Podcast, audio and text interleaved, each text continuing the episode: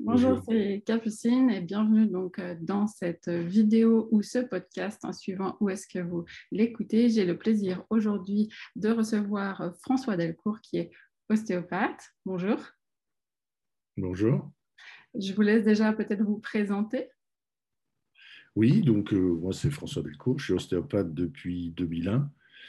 je continue à enseigner, euh, pas forcément l'ostéopathie crânienne, mais ce n'est pas, pas, un souci. J'enseigne encore d'ailleurs euh, les principes biomécaniques euh, sur une formation initiale. Et puis, j'ai continué à me former aussi sur d'autres choses. Alors, pas forcément sur l'ostéopathie, d'ailleurs, sur d'autres choses. donc, j'ai passé un DUEPS. en fait, le DUEPS, c'était une formation en en, s'appelle, en, pédagogie.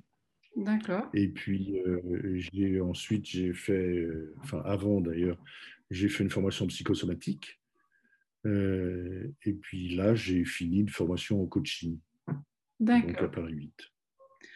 J'aime bien, moi, les gens qui, euh, qui, se forment ailleurs et qui vont voir un peu partout, parce que je trouve qu'il y a toujours des informations intéressantes à. à ah oui, c'est ça dans d'autres domaines. C'est ça, pour ne pas rester un peu sclérosé dans un milieu, euh, enfin dans son milieu d'ailleurs. Euh, c'est intéressant aussi d'aller voir ce qui se passe ailleurs et quels sont les, les principes, certaines conceptions aussi, euh, scientifiques ou pas d'ailleurs. C'est pas, c'est pas, c'est pas forcément une orientation scientifique, même si c'est ce que je préfère un petit peu, de façon à avoir des, des conceptions ou des ouvertures d'esprit qui peuvent être intéressantes aussi pour la pratique et puis surtout pour la théorie. Et ce qui est intéressant aussi, c'est le discours.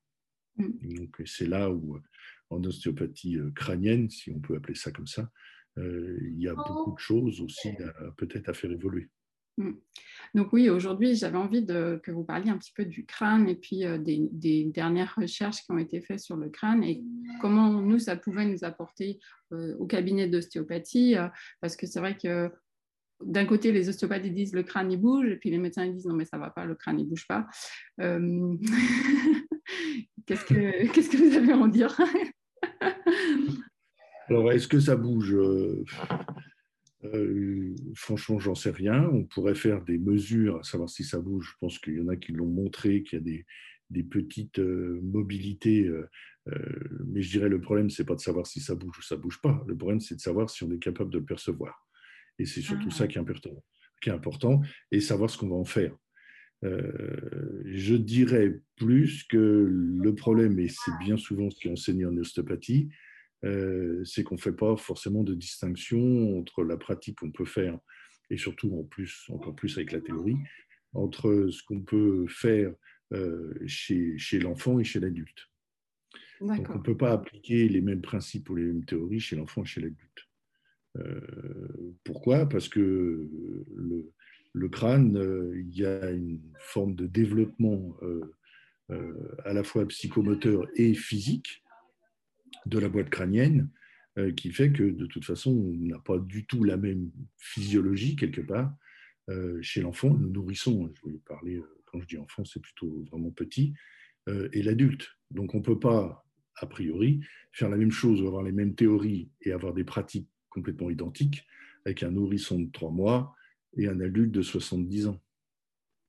D'accord, donc déjà, c'est vraiment adapter sa pratique en fonction de l'âge. Exactement. Donc, focaliser sur la voûte chez un adulte de 70 ans, j'en vois pas l'intérêt. Mais chez un enfant de, deux mois avec lui, ça vaut le coup. Bah, deux mois, oui. Oui, là, on peut peut-être avoir. Pourquoi je dis ça? Parce que bien souvent, les orthopédistes ou les médecins nous disent Mais le crâne, ça bouge pas. Qu'est-ce que vous faites chez l'enfant ou autre? Les déformations du crâne, c'est limite une vue de l'esprit. Quoique, ils ont évolué un petit peu. Résultat, maintenant, ils font aussi des orthèses.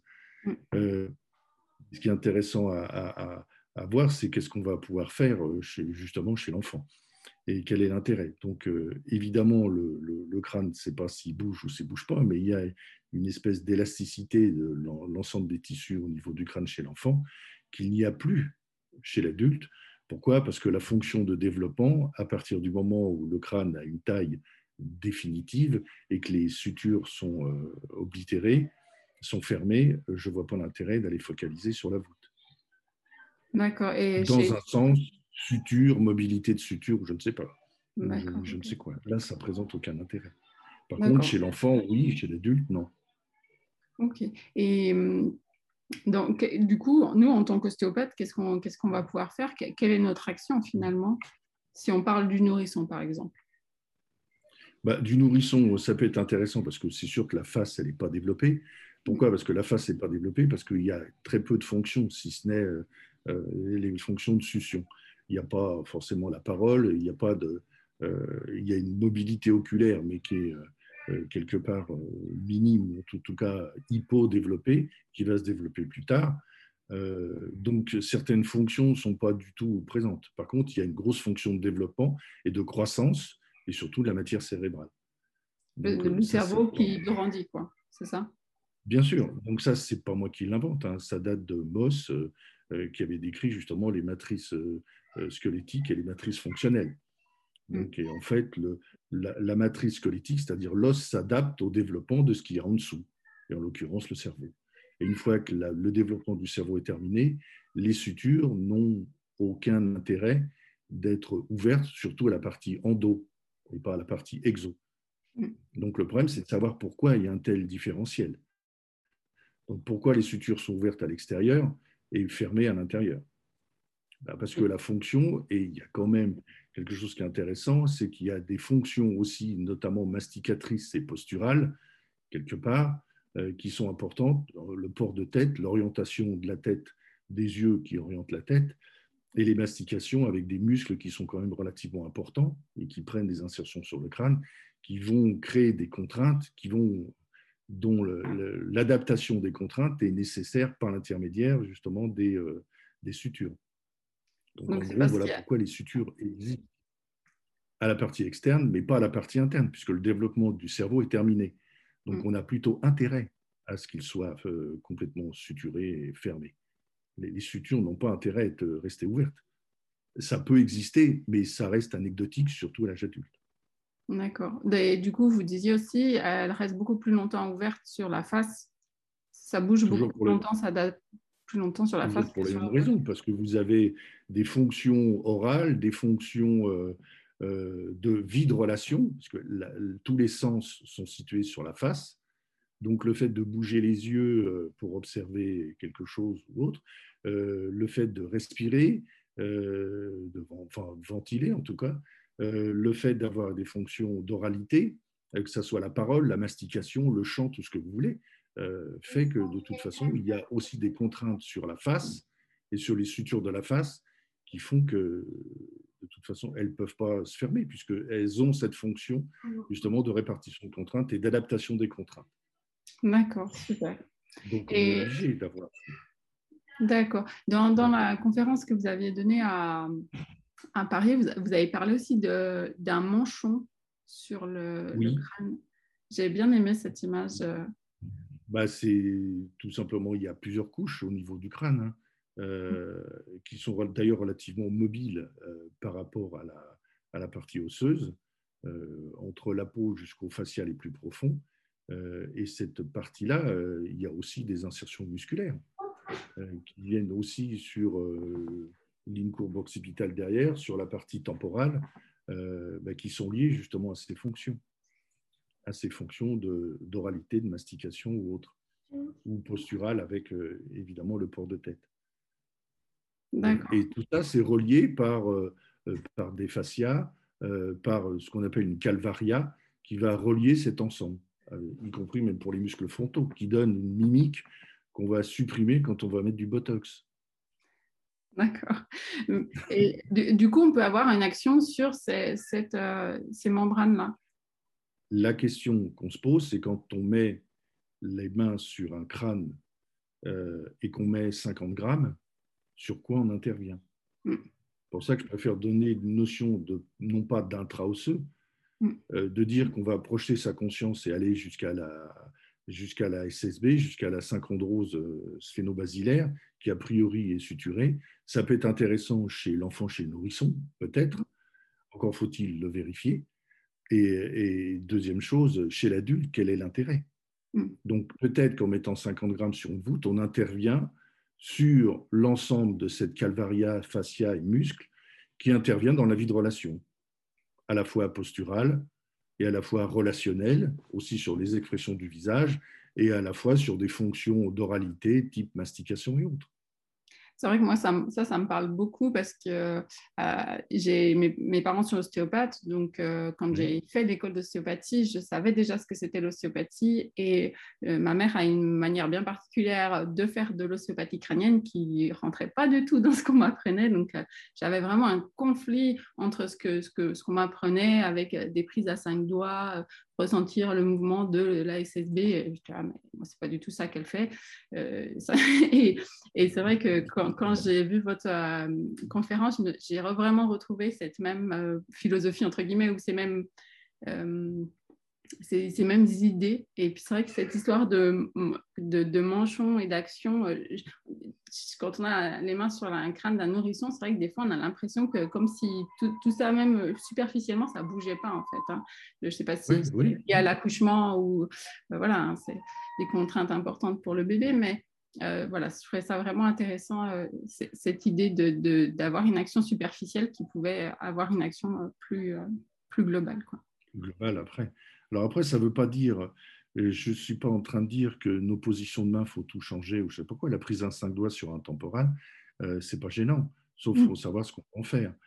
Est-ce que l'idée, c'est d'essayer de mobiliser, d'aller jusqu'à la SSB euh, ou d'aller sur une apophyse pétreuse, aller dans les profondeurs euh, du cerveau et autres, euh, et de la partie osseuse, j'en vois pas l'intérêt, surtout si c'est suturé et oblitéré.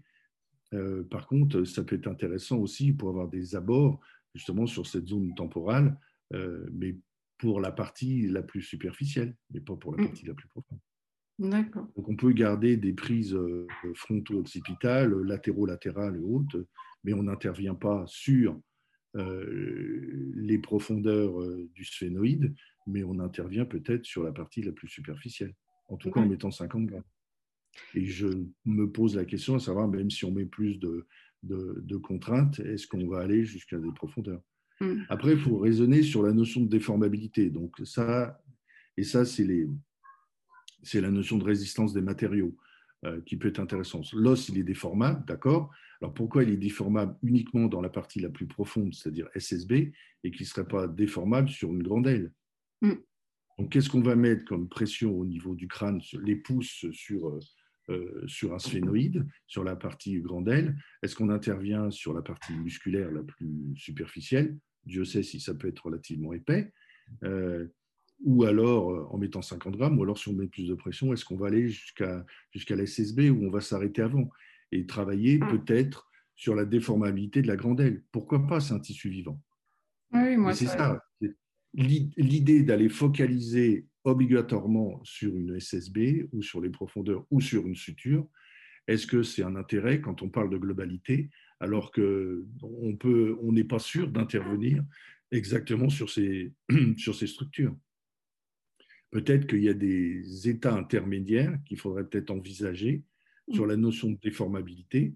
Mais pourquoi? Parce qu'on met encore les mains. Hein. Donc si on met les mains, est-ce qu'on est capable de jouer sur la déformabilité ou l'adaptabilité aux contraintes d'une structure, quelle qu'elle soit Est-ce qu'elle est superficielle, intermédiaire ou profonde?